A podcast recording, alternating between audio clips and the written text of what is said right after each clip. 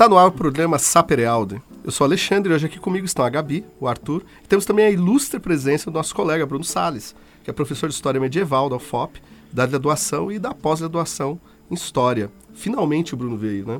E também ele é pesquisador do Laboratório de Estudos Medievais, do LEME. E também temos aqui o professor Fábio Cairoli, nosso colega de Língua e Literatura Latina da Universidade Federal Fluminense. Saluete, pessoal, sejam bem-vindos. Saluete, Alexandre, Gabi e Arthur. Muito obrigado. Saluete, pessoal. Tudo bem com você? Seja bem-vindo, gente. Salve, saluete. Auscultantes, saluete. saluete, galera. Bem-vindo, Bruno. Bem-vindo, Fábio. Como a gente anunciou no último programa, o tema de hoje será as universidades. E nada mais justo que o nosso convidado mais que especial para começar a falar sobre, não é mesmo? Obrigado, Arthur. Vamos avançar um pouco no tempo hoje e ir para um período mais contemporâneo, a Idade Média. Diga-se de passagem, a disciplina mais legal e mais top da universidade. Almoço de graça para quem concordar comigo durante o ano todo. Oh, nessa aí é tá bom, concordo é... então. Bem, Bruno, essa coisa de top, né? Você tá parecendo o rei do camarote. ou pode ser topzera, topíssimo, ou topperson. Topperson. Mas enfim, Bruno, deixando o suborno de lado, é, concordo plenamente com você. Falando em Idade Média e Universidade, elas realmente estão juntas e misturadas, e shallow now. Nossa, que dramático. Sim, o que nós chamamos hoje de ensino superior tem sua origem com ela, lá no século XIII, isso por volta do ano 1201. A Barbude é bem antiga, hein? Mais de 800 anos. Mas como tudo começou? No início, havia o verbo.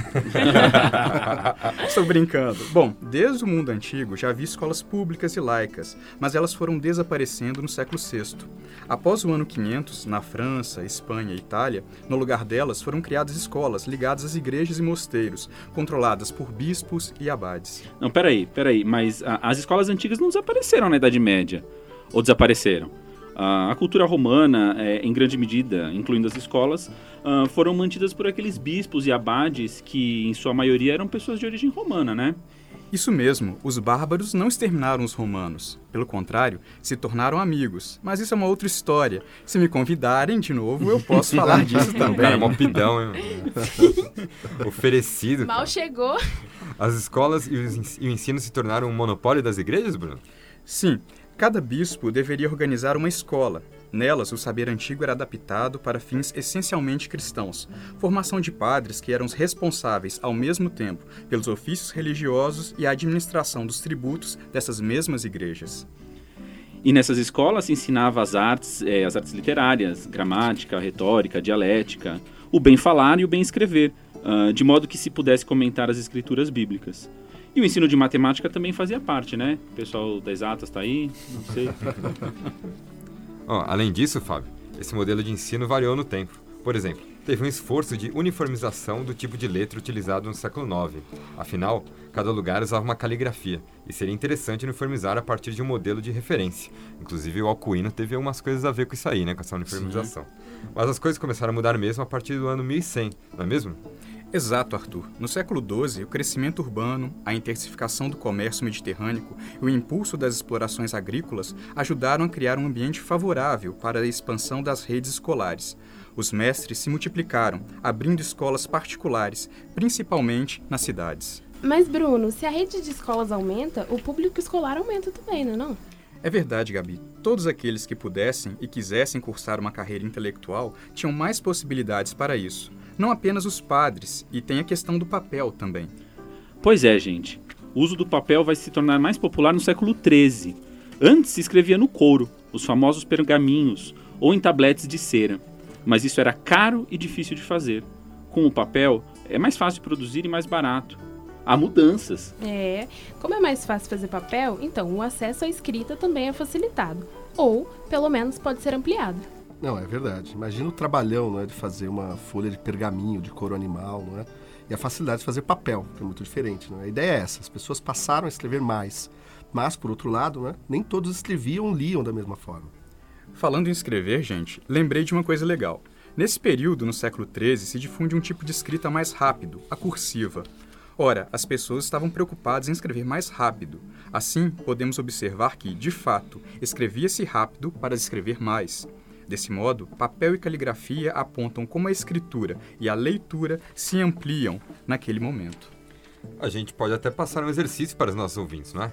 Tentem escrever aí com a gordura da mão presa no papel. E depois escreva a mesma coisa sem tocar a mão no papel. Qual gesto escreve mais rápido? Papel, comércio, escrita rapidinha, os bárbaros não exterminaram os romanos. Hav- Havia um ambiente massa favorável, certo? Isso, alguns centros, como aqueles das cidades de Paris e Bolonha, começaram a se destacar. Neles, valorizava-se muito a dialética e a discussão de problemas filosóficos estava presente. Percebam que, além de questões religiosas, outras áreas do saber eram valorizadas, como o direito e a medicina. O contato com os árabes foi também fundamental para isso. Faz sentido. Além das igrejas, o mundo islâmico preservou muito da antiga cultura romana. Podemos pensar em um diálogo entre cristãos e muçulmanos no Mediterrâneo, e não apenas em guerras e guerras.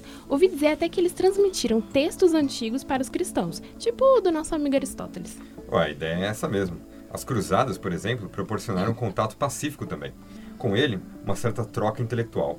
Nos hospitais da Terra Santa dos séculos 12 e 13, cristãos, muçulmanos e judeus trocavam experiências. Então, ah, contatos com os árabes, crescimento do comércio, difusão do papel, escrita rapidinha. E as universidades aqui? Calma, nada tema. Eu estou aqui. Não, não sou colorado. Não contavam com a minha astúcia? Fala logo das universidades, vai. Já vamos chegar lá. Como eu disse, houve a expansão da rede escolar e algumas cidades já se tornavam referência em determinados estudos, como Bolonha para o direito ou Salerno para a medicina. Sim, eu disse medicina na Idade Média. Então, com o tempo, as pessoas que se organizavam nessas escolas começaram a desejar autonomia para organizar suas atividades. Afinal, havia diversificação, expansão e um número cada vez maior de pessoas começava a se interessar por conhecer as letras. Mas autonomia de quem? Então, deve ser a autonomia dos bispos né, e de outros poderes que tivessem interesse em controlar o ensino. Ora, reis e príncipes precisavam de funcionários para escrever seus documentos, enviar suas cartas, fazer suas contas, pensar e também aconselhá-los. Perfeito! Adivinhe onde esses funcionários aprendiam a ler, escrever, fazer contas e a pensar. Ó, deve ser nessas escolas, certo? O ensino era importante para os poderes públicos. Sem escolas e sem universidades, a formação de profissionais de áreas importantes como direito, medicina, engenharia e ensino não existiria. Esses reis medievais eram mais inteligentes do que, algum- do que alguns governantes modernos, né? Eram sim, assim como as pessoas que os aconselhava. Mas voltando às universidades, nesse ambiente de expansão do ensino e da escrita, era preciso organizar as coisas. Aí, nesse momento, podemos falar na universidade. Aleluia, você é enrolado, hein? Ah, só um pouquinho. Por exemplo, no século XIII surgiu uma Universidade dos Mestres Escola de Paris, que recebeu o reconhecimento do Papa em 1215. O próprio rei francês também a reconheceu. Eu não disse que as universidades eram importantes para reis e príncipes? Ó, tá falado, hein? Idade Média saudosa, Idade Média querida. Ai, menos, gente, menos. Como que ela se organizava? Era um conjunto de escolas com mestres e alunos. As escolas eram divididas por disciplinas e em faculdades. Artes, que ensinava retórica e gramática e proporcionava certa reflexão sobre filosofia. Medicina, direito e teologia. A faculdade de artes era a mais numerosa e recebia estudantes de todas as partes da Europa. Como a UFOP, não é? Ou como a UF, UFA, é, não sei, né? É, que recebe estudantes de São Paulo, do Rio, de Goiás e de outras partes. A organização, então, era fundamental para proporcionar aos estudantes os meios para conduzir os seus estudos. Puxa, a filosofia era considerada importante. Os medievais eram muito inteligentes mesmo. Mais inteligentes que. Ei, brincadeira. Olha a sorte. né? Olha a sorte, que traíra, Traíra. né? É, sou, mas gente, tudo bem. para. A filosofia era de fato, não é muito importante, né? Ah, digamos assim, uma das colunas assim mais fundamentais do ensino medieval, não é mesmo?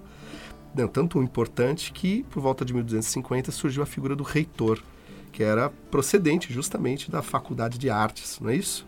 Exato. Outro exemplo é a Universidade de Bolonha, na atual Itália. Exato, é isso aí, a do molho à bolonhesa. Pizza de frango com molho à bolonhesa, um toque de azeite e mostarda. É a minha favorita. Eu disse mostarda na pizza. Saudade, André! Ô, mas você realmente não é de São Paulo, hein? Caramba, não sabe nem comer pizza. Não tem essa mostarda aí, não. É, não, Ai. isso que você faz é um sacrilégio. Ai, tá bom, gente, tá, seus, seus esquisitos. E a Universidade de Bolonha? Bom, ela se organizou em torno do direito. Ela teve sua autonomia reconhecida no final do século XIII. Na verdade, a Universidade de Bolonha é fruto de uma organização comunitária de estudantes, diferente de Paris, que era uma federação de escolas. Legal, hein, Bruno? A iniciativa dos estudantes é sempre muito importante e, pelo visto, na Idade Média foi fundamental. Exatamente. Exemplos de organização universitária se multiplicaram pelo Ocidente, mas infelizmente o ensino não era barato e cada estudante deveria arcar com seus custos. Pois é, pessoal. Estudar em uma universidade pública de qualidade é algo muito importante no mundo contemporâneo. E isso precisa ser lembrado e valorizado. Uhum, mas cadê os dragões, os castelos? Que idade média que é essa? Bom, só uma informação importante. O Rei da Noite matou um dos dragões, Euron matou o outro e Drogon está ainda desaparecido. E Jaime Lannister morreu, concluindo sua dramática jornada de redenção. Ah, gente, por favor, meu para de me dar favorito. spoiler, vai.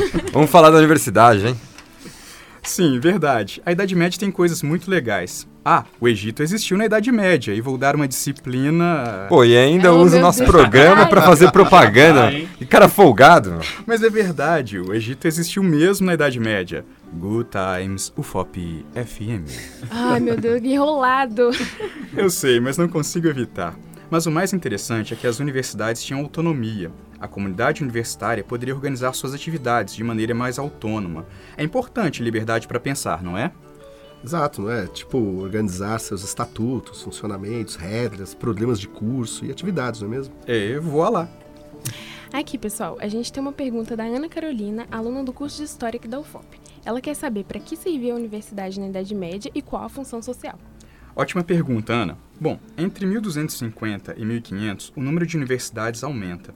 Eu disse que os reis e príncipes precisavam de pessoas para sua administração: contadores, escribas, notários e conselheiros.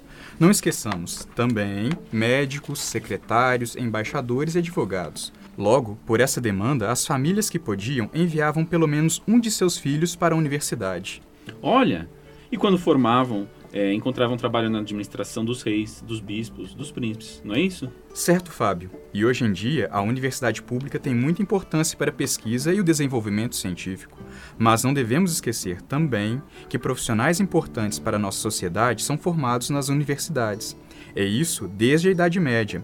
Vamos pensar também que uma universidade pública é importante por fazer que todos e todas possam estudar e exercer aquelas profissões que falei antes. Por exemplo, grande parte dos professores é formada em universidades públicas. Muitas pessoas iam trabalhar na administração real e encontravam trabalho, não é? Nas pequenas e médias cidades da Europa. Era um pessoal especializado e bem competente, com uma formação impressionante. Uau, que balbúrdia. Não sei se as pessoas na Idade Média diriam isso, mas. deixa pra lá.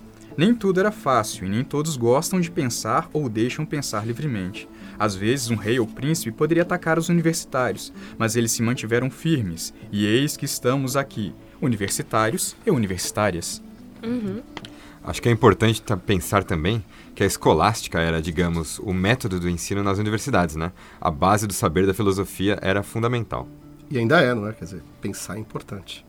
Isso mesmo. Basicamente, um mestre organizava uma lição e apresentava a todos.